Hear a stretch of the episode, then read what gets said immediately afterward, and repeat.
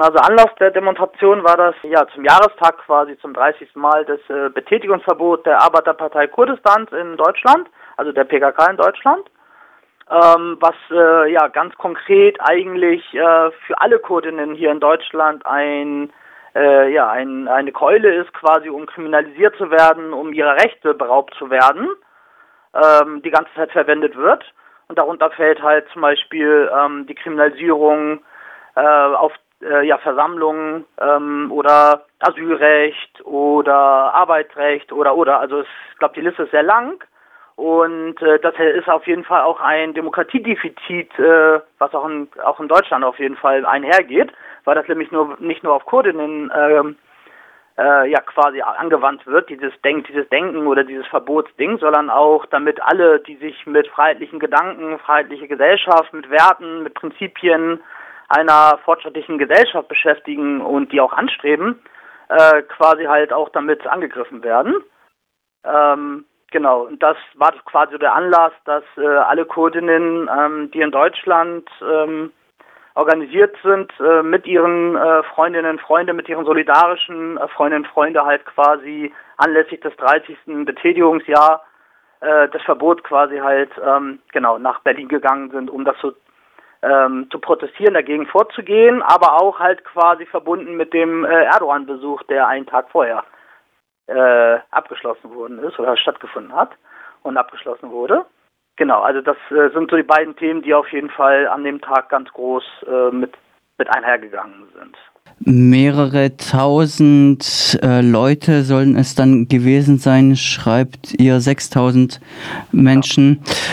Und was gab es denn dann für Reden vor Ort in Berlin? So alle kurdische ähm, Organisationen, ähm, also unter anderem äh, der Dachverband äh, der kurdischen ähm, Vernetzung ähm, der Organisation, also CONMED, äh, dann auch FETDEM, FETKURD ähm, und äh, genau und so weiter, aber auch halt Azadi, also der, was so ähnlich wie ähm, der Rote Hilfe, die Rote Hilfe ist, halt nur für Kurdinnen, Azadi e.V., ähm, Genau, die haben auf jeden Fall mit äh, ihren solidarischen Gruppen, also auch wie die IL und viele anderen Gruppen, Kampagnen äh, und Initiativen, genau Redebeiträge, äh, wo drin sie ähm, ja genau diese Themen ähm, konkret angegangen sind. Also ähm, zum Beispiel die Kurdin, genau die kurdischen ähm, Strukturen haben ganz klar gesagt, wie sie halt hier zur Land, also im Lande kriminalisiert werden, dass sie halt ihre Rechte beraubt werden, dass sie ständig mit äh, mit Repression ähm, konfrontiert sind. Das haben wir aber auch auf der Demo selbst ja auch erlebt, also sowohl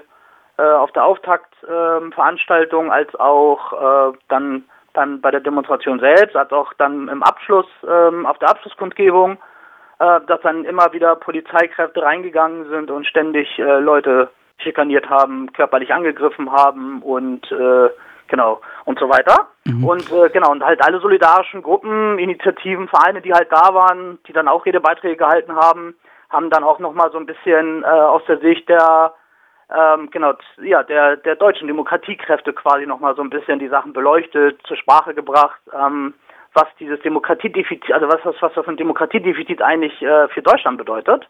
Nämlich, dass hier auch alle möglichen demokratischen Kräfte, äh, die sich mit fortschrittlichen Gedanken, mit Prinzipien der zum Beispiel der Frauenbefreiung oder Geschlechterbefreiung, mit einem ökologischen Leben, also so, dass die Natur quasi, dass man Leben mit der Natur im Einklang hat, äh, und äh, genau und und äh, äh, Demokratie halt hier auch ständig angreift und kriminalisiert. Also diese Verbindungen wurden halt aufgezeigt. Und genau, und ich glaube, dass äh, das sind so auch die ganzen Themen, die ähm, genau, die die Freibewegung Kurdistans seit äh, seit ihrer Bestehung äh, oder seit ihrer Existenz quasi ähm, ja, das versucht das halt in die Gesellschaft zu tragen, dafür auch kämpft und äh, dass halt immer mehr Kreise sich dafür halt interessieren, ähm, dass das halt immer mehr Kreise erreicht, zeigt auf jeden Fall, dass es, äh, dass wir halt ein, ja, ein, ein Interesse an der Demokratie haben, auch weltweit. Also äh, dass Rojava zum Beispiel als ein Produkt, als ein Ergebnis dieses Kampfes gesehen werden kann, dann daraus die Resultierung, die Xinjiang Azadi-Bewegung, die weltweit, äh, auch hier in Deutschland, äh, ganz große Wellen geschlagen hat und auch sogar unter konservativen, also vielen konservativen Kreise sogar äh, Zustimmung gefunden hat, zeigt auf jeden Fall, dass, äh, dass die Suche nach Demokratie, nach Freiheit, nach Menschenrechten auf jeden Fall gang und gäbe ist. Und dann gibt es natürlich dagegen auch äh, Kräfte, die immer noch an das Konservative, an radikalen Islam, äh, wie halt Erdogan, Hamas äh, und wie die alle, alle heißen, also ähm, Al-Qaida und so, ähm, ja auch noch quasi das halt noch irgendwie stärken, daran festhalten und das dann ähm, versuchen, diese Linie halt äh, ja hervorzuheben.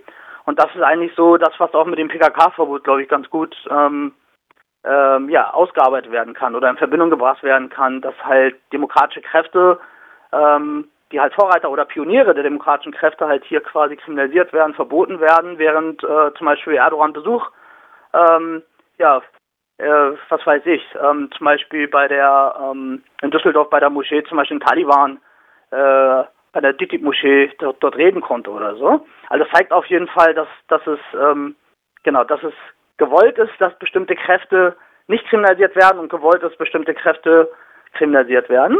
Und ich glaube, was für uns halt sehr wichtig ist, ähm, zu verstehen, dass halt, ähm, dass wir, genau, dass wir uns halt in so einem so einem Kampf befinden, wo es darum geht, die äh, Menschenrechte, Demokratie, Freiheit, vor allem auch die Prinzipien, wofür auch die Freiheitsbewegung Kurdistan steht, auch ähm, auf, ja, auf mehrere Schultern zu tragen und äh, die breiter äh, werden zu lassen, weil das, glaube ich, für uns alle, also für alle beteiligten Kräfte, für alle beteiligten Menschen äh, weltweit, glaube ich, ähm, deren Hoffnung schon mal ist. So.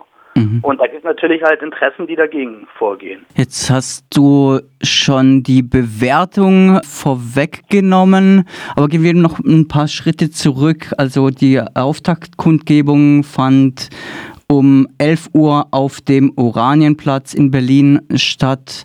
Genau. Wie war der Verlauf der Demonstration und wie kam es dann zur polizeilichen Eskalation? Es gab auf jeden Fall schon vorweg ähm, genau von der Polizei die Ankündigung, dass sie halt genau alles unternehmen werden, um äh, ja um die Demonstration äh, nach ihren äh, Ansichten oder nach ihren Interessen quasi äh, zu führen und die auch so stattfinden zu lassen. Und das hat ganz konkret dann auch so, also für uns bedeutet, dass sie halt ähm, alle Demonstrierenden, die halt nach Berlin gekommen sind, auf dem Oranienplatz halt ständig äh, schikaniert worden sind. Also die Polizei ist zum Beispiel in die Menschen Menschenmasse reingegangen und hat einfach willkürlich irgendwen irgendwas geschnappt oder draufgehauen und, ähm, und das vielleicht nur, weil ein Jeppege ähm, Fahne oder vielleicht ein Jeppege Symbol oder, ne, oder sowas zu sehen war. Oder auch Bilder von Aktivistinnen, von ermordeten Aktivistinnen, von Frauen und so. Ähm, aber auch halt zum Beispiel ein Fronttransparent, wo drauf stand, dieses Symbol ist in Deutschland verboten. Ähm, genau, und solche Sachen sind auf jeden Fall ähm, schon vorweg äh, auf der Auftaktveranstaltung, also Kundgebung schon ähm, kriminalisiert worden. Da hat die Polizei massiv gegen vorgegangen.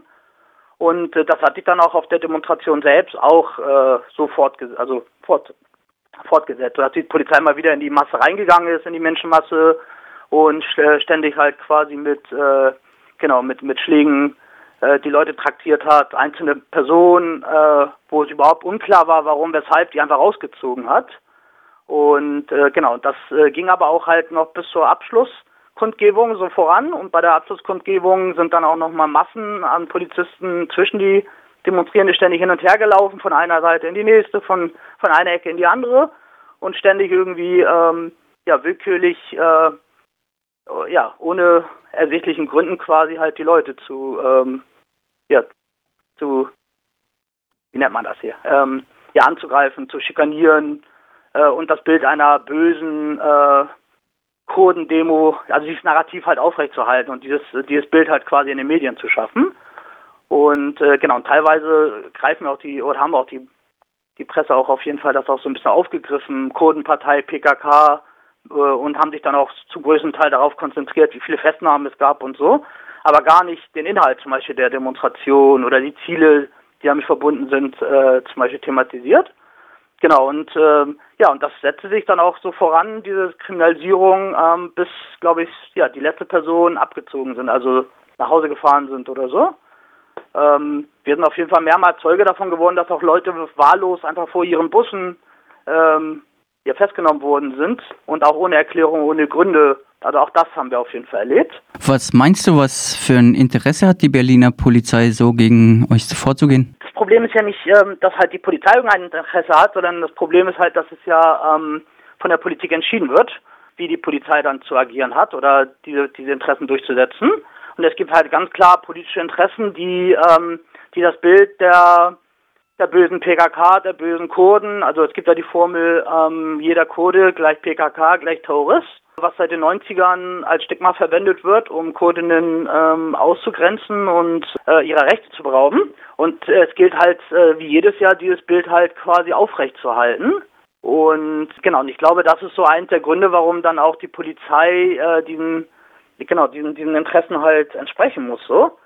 Und die hat halt ja ihre Vorgaben, die sie halt erfüllen muss. Und dass äh, dann gesagt wird, zum Beispiel, was weiß ich, Symbole der JPG oder JPG oder der Payede oder der Frauenbefreiungsbewegung ähm, sind verboten oder sollen nicht gezeigt werden in dem Kontext, äh, dann ist es halt, ja, der Polizei, ja klar, so muss sie es halt das durchsetzen. Und dann natürlich auch mit, äh, mit Gewalt. Und ich glaube, so können wir uns das halt vorstellen.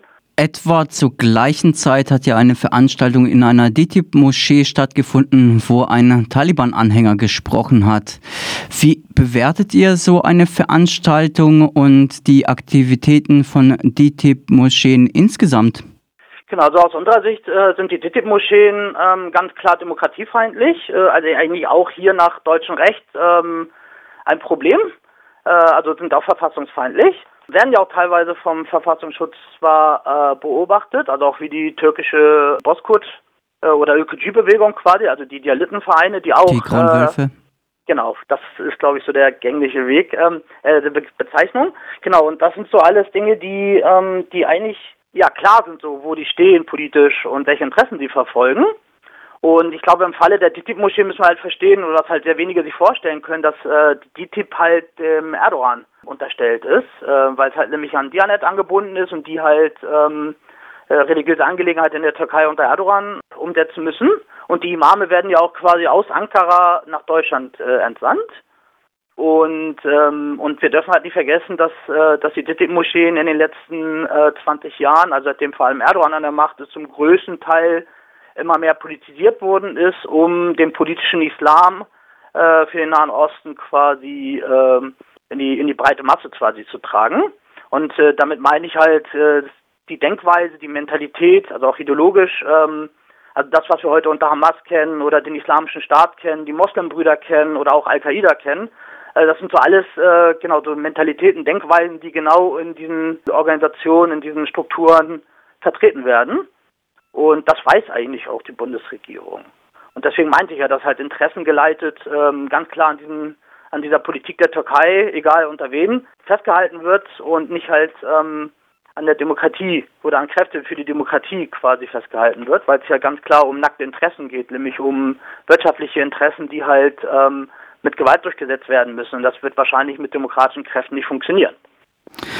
Wie geht's jetzt weiter? Ich meine, das PKK-Verbot gibt es nun schon seit 30 Jahren und meiner Ansicht nach sieht es vorerst nicht danach aus, dass sich das erstmal ändert. Du hast es ja auch schon selber gesagt, das Bild auf die kurdische Community insgesamt in der deutschen Politik ist auch festgefahren. Wie reagiert ihr darauf? Habt ihr Ideen, eine Strategie zu ändern oder oder so? Ja, genau. Also es gab auf jeden Fall ja zum Beispiel, also um einmal aufzuzeigen, dass äh, eine Strategie auch entwickelt wird. Also es gab auf jeden Fall zum Beispiel zeitgleich zu der Demonstration am Samstag in Berlin ähm, gegen das äh, PKK-Verbot und Demokratie stärken war das Motto. Ähm, gab es ja auch parallel dazu in diversen europäischen ähm, Städten äh, zum Beispiel auch parallel Demonstrationen und äh, Kundgebungen äh, vor deutsche Botschaften, also deutsche Vertretungen äh, um aufzuzeigen, dass Deutschland quasi äh, eine Vorreiterrolle in der Kriminalisierung von Kurdinnen hat und äh, die diese Rolle auch äh, nach wie vor vehement vertritt, also auch und auch umsetzt und damit aber zum größten Teil ähm, auch außerhalb Deutschland, quasi außerhalb der Grenzen Deutschland auch Kurdinnen kriminalisieren möchte und so. Und das sehen wir ja auch zum Beispiel ähm, an dem Fall von Zypern, dass halt äh, zum Beispiel ein kurdischer Aktivist äh, auf Verlangen von Deutschland zum Beispiel illegal nach Deutschland gebracht wurde. Das hier sitzt er in Hamburg in Haft. Genau, also solche Sachen sehen wir auf jeden Fall, das läuft und dagegen gibt es halt auf jeden Fall auch so ähm, Strategie, einmal sich halt an die demokratische Öffentlichkeit zu wenden und diese zu sensibilisieren. Äh, dafür dann auch äh, genau solche Aktionen wie jetzt parallel zu Berlin jetzt am Samstag stattgefunden hat in diversen europäischen Städten. Also aber auch halt quasi aufzuzeigen, dass dass das PKK-Verbot nicht nur ein rein kurdisches Ding ist, sondern zum größten Teil äh, mit, mit, der Demo mit dem Demokratieverständnis der Regierung zu tun hat, des Staates zu tun hat. Und deswegen halt ähm, da auf jeden Fall ganz bewusst auf, genau, auf strategische Bündnispartnerinnen setzt, also nicht nur linke Kräfte, sondern auf alle demokratischen Kräfte setzt und diese versucht halt für das Paradigma einer frauenbefreiten oder geschlechterbefreiten und ökologischen basisdemokratischen Gesellschaft zu sensibilisieren, äh, um sich halt von Herrschaft, äh, vom Herrschaftsdenken loszulösen und sich halt auf, äh, auf eine Selbstorganisierung, Selbstverwaltung zu konzentrieren. Das sind so alle Strategien, die auf jeden Fall ähm, laufen. Es gibt auf jeden Fall auch ganz konkret noch so Sachen wie ähm, zum Beispiel Halim Denner. Äh, das ist vielleicht euch ein Begriff, vielleicht ist es auch den Zuhörerinnen ein Begriff. Äh, Halim Denner ist ein kurdischer Aktivist, der 1994 in Hannover äh, erschossen worden ist. Das war ein Geflüchteter aus, ähm, aus Bingel, aus Cevlik. Äh, kurdisch heißt Cevlik, Bingel. Und da wurde zum Beispiel im Kontext des PKK-Verbots ermordet. Also jeder PKK, jeder Kurde ist gleich PKK, gleich Terrorist. Und mit der, ähm, mit der oder in der Atmosphäre sind Kurdinnen ähm, immer wieder brutal auch äh, Staat von staatlicher Seite angegangen worden. Und äh, genau, und bei einer Plakatieraktion, wo halt ihm den teilgenommen hat, wurde er dann in den Hinterrücken quasi erschossen worden. Und das zeigt ja auf jeden Fall, dass, genau, also wo Deutschland so ihre ja, ihre Probleme hat. Und genau, und in dem Kontext vom Halim Dinner gibt es auf jeden Fall jetzt auch eine große Kampagne, die seit äh, über zehn Jahren ähm, klar arbeitet und jetzt auch zum 30-jährigen ähm, Gedenken aufruft und alle Kämpfe verbinden möchte. Also es gibt auf jeden Fall einen Aufruf, das heißt ähm, Halim Denner, Kampagne Halim Denner, Kämpfe verbinden. Und da geht halt darum, dass ähm, und genau, dass nach diesem Paradigma einer ökologischen befreiten Gesellschaft, äh, frauenbefreiten Gesellschaft quasi ähm, ja die Kämpfe verbunden werden sollen und sich halt ähm, sozusagen den Demokratieraum selber wieder zurückerkämpfen und das nicht dem Staat zu überlassen. Und da gibt es gerade auch diverse Arbeiten dazu. Äh, und äh, abgeschlossen wäre das, soll das dann auch dementsprechend im Sommer am Todestag von Halim Dinner mit einer Konferenz und eine Woche später soll dann quasi äh, noch eine Gedenkdemonstration stattfinden, wo auch dann diese Kämpfe nochmal sichtbar werden. Genau, das sind so ganz konkrete Sachen, die auf jeden Fall gerade so laufen.